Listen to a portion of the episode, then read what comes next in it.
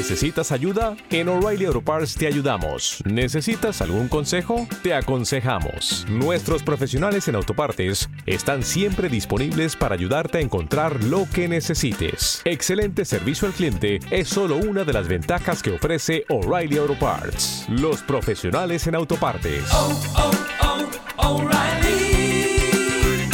Auto Parts.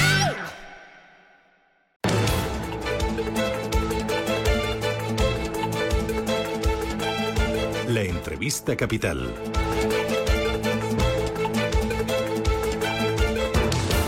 Ocho y 13 minutos de la mañana, esto es Radio Intereconomía. Enseguida vamos con la tertulia capital. Ya tengo sentados aquí a mis invitados. Gonzalo Atela, ¿qué tal? Hola, ¿qué Buenos tal? días. Buenos días. ¿Qué tal ayer el partido? Todo muy bien, hombre. Sí. Claro que ¿Sufriste? sí. Bueno, pues sí, sí, sí, claro que sí. le he pillado, le he pillado. David Vicente, ¿qué tal? Buenos días. Buenos días. Eh, ¿Qué le pasó al Madrid? No, no sé, no tengo Ah, no, te- no, es que yo- no, es que yo Ah, el fútbol- no, es tú que el fútbol y yo no, no Vale, vale, futbolero, vale, vale. Tú nada, No, no. nada. No, ayer yo. hubo cosas más interesantes. ¿Ah, sí? Que tengo entendido, sí, Bueno, y no de fútbol. Bueno, luego me lo cuentas, luego me lo cuentas. Eh, José Ramón Álvarez, ¿qué tal? ¿Cómo lo llevas? Buenos días. Yo- ¿Tú sí que eres futbolero o no? No mucho, solo para enfadar a la gente. Ah. Digo que soy del Real Madrid. Tú para llevar la contraria, ¿no?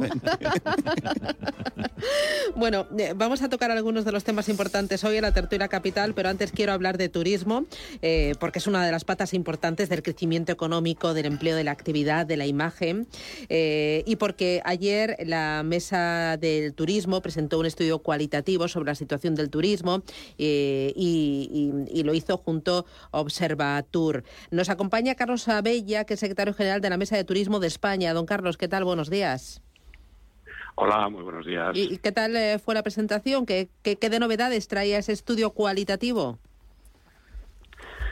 Bueno, la presentación fue muy bien. El estudio cualitativo refleja unos datos muy interesantes, sobre todo por la por la magnitud y es la primera vez que se realiza un estudio multisegmento, ¿no? Es decir, afortunadamente en la mesa del turismo de España en estos momentos contamos con 89 miembros, todos ellos destacadas personalidades del sector turístico y que representan a más de 20 segmentos de la actividad turística en España. Y este es uno de los grandes valores, ¿no? que recoge la opinión de, bueno, de una veintena de, expertos dentro de la mesa del turismo y algunos fuera de ella también, que representan, como digo, a muchísimos, a muchísimos segmentos muy diversos, porque es verdad que en el turismo tendemos en, en muchas ocasiones a hablar de los hoteles, a hablar de las agencias de viajes, pero existen otros muchos sectores, golf, turismo idiomático, turismo de salud, alquileres de coches, etcétera, que, que en muchas ocasiones no se recogen las opiniones y la, uno de los grandes valores es este, en este estudio es ese, esa opinión como digo, multisegmento y que recoge una opinión global de todos.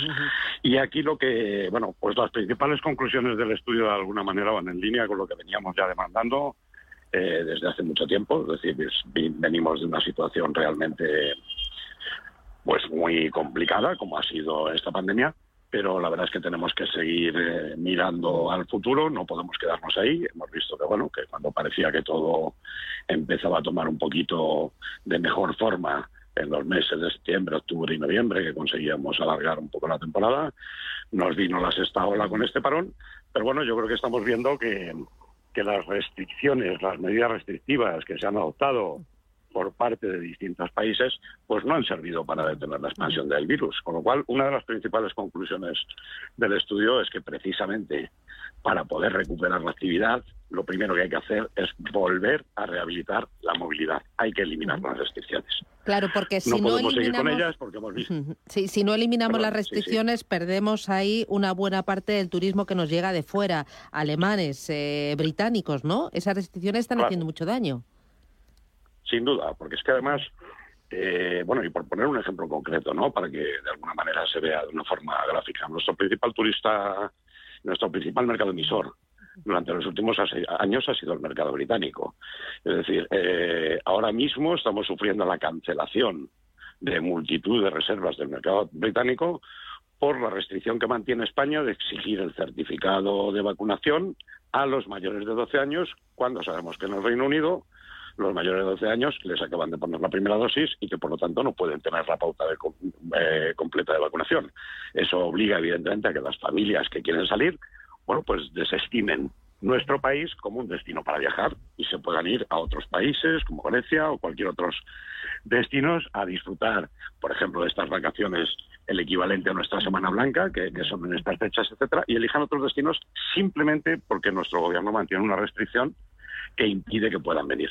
Cuando repito, esa restricción además curiosamente no existe para otros países. Esto no se le está pidiendo a otros a otros mercados y que por lo tanto no tiene absolutamente ningún sentido. Y repito que además es que hemos visto que las restricciones no eliminan la propagación del virus. Claro. Cuando se detectó la variante Omicron y se cerraron las fronteras, eh, la variante Omicron ya estaba circulando por todos los países y la prueba la hemos tenido con la incidencia que hay. Y, por ejemplo, del pasaporte COVID, porque ya aquí hay algunas comunidades que lo están retirando y Bruselas, sin embargo, eh, lo que ha propuesto es extender ese pasaporte COVID hasta junio del año que viene. Eh, ¿Cómo puede afectar esa extensión de, de, de Europa al pasaporte COVID a, a, al turismo?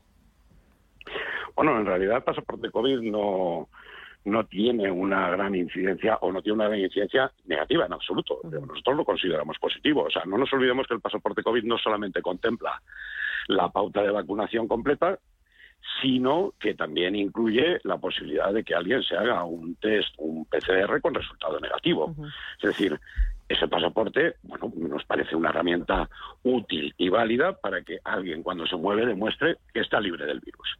El problema viene cuando ni siquiera asumimos el pasaporte COVID en determinados países y ponemos restricciones adicionales. Es decir, no le permitimos, en el caso del Reino Unido, por ejemplo, a un, eh, a un menor, una, persona de 14 años, no le permitimos como válido un test PCR negativo. Le exigimos la pauta de vacunación completa y eso ya no es el pasaporte COVID. Eso es una medida adicional que lo que hace es perjudicarnos. Repito, el pasaporte COVID yo creo que es una medida que nosotros apoyamos desde el inicio, creemos que es una medida válida y que lo que hace de alguna manera es certificar cuando uno está saliendo de su país para viajar a otro destino que o bien está libre del virus o ha pasado la enfermedad o tiene un alto nivel de inmunización como consecuencia de haber recibido la pauta completa, con lo cual da una, garant una garantía y una seguridad tanto a la persona que viaja como al destino que lo recibe. Eh, eh, dos, tres cositas más que me interesan mucho. Eh, la reforma laboral eh, ya ha sido aprobada, con mucho ruido, la verdad. Eh, ayer eh, ustedes eh, denunciaban que va a implicar esta reforma muchas dificultades, la aplicación de la reforma laboral en el sector turístico, eh, porque las temporadas entiendo que duran lo que duran. claro. ¿No han pensado en ustedes o no han pensado en la economía española, que buena parte es turismo? Bueno, a ver, nosotros aquí hay un tema fundamental. Es evidente que apoyamos la decisión y la negociación que ha llevado a cabo la COE como la gran patronal de todos los sectores, que ha habido que consensuar con el resto de agentes sociales, con el gobierno y con el, los sindicatos las mejores medidas para todos. Pero eso no quita, evidentemente, que hay sectores que salen bastante perjudicados. Uh -huh. Y como tú bien decías, Susana, es decir, la temporalidad es la temporalidad. La nieve no la tenemos en el mes de agosto. La nieve la tenemos cuando la tenemos, el, el sol lo tenemos cuando lo tenemos, y por lo tanto, de alguna manera, hay que adaptarse a eso. ¿Qué es lo que ocurre? Que evidentemente, sobre todo esa supresión de los contratos temporales para para el sector turístico y, y, más concretamente para algunos segmentos dentro del sector turístico, pues evidentemente son muy complicados, va a ser muy complicado de sustituirlos por esos fijos discontinuos, ese contrato de fijo discontinuo, que habrá que ver fiscalmente cómo se aplica, etcétera, y luego tiene un encarecimiento de los costes muy elevado. Y por poner un ejemplo también para que todos nos entendamos, algo tan común como es la celebración de una boda. Evidentemente, cualquier establecimiento que, que lleve a cabo la celebración de un evento tiene que contratar personal para ese día que se hace la celebración del evento. No pueden tener plantillas tan grandes cuando no tienen esos eventos. Y ahora mismo con la, con la reforma laboral, pues eso supone un encarecimiento de cada uno de los contratos para ese día solo ya de 27 euros. Es decir, tiene un encarecimiento importante que antes no existía y que eso de alguna manera pues va a repercutir en absolutamente en todo. ¿no? Por eso digo que eh, si bien es cierto que repito que apoyamos el acuerdo que ha adoptado la COE, pero no quita que, que, bueno pues que reclamemos que de alguna manera hay sectores que hay que tener una consideración especial y que hay que tener una una bueno pues uh -huh. una, una visión completamente distinta para adecuarlo a la realidad. Uh -huh. Al final es que impera el sentido uh -huh. común, ni más ni menos. También reclaman una bajada del IVA al 4%. Sí, porque, mira, una de las consecuencias del estudio, o mejor dicho, uno de los resultados del estudio también lo que refleja es, como te decía antes, venimos de una terrible situación como es la pandemia, pero que, bueno, que todos más o menos consideramos que ya está medianamente controlada, todavía nos pueden venir más solos, ojalá que, ojalá que no, pero tenemos que mirar a futuro.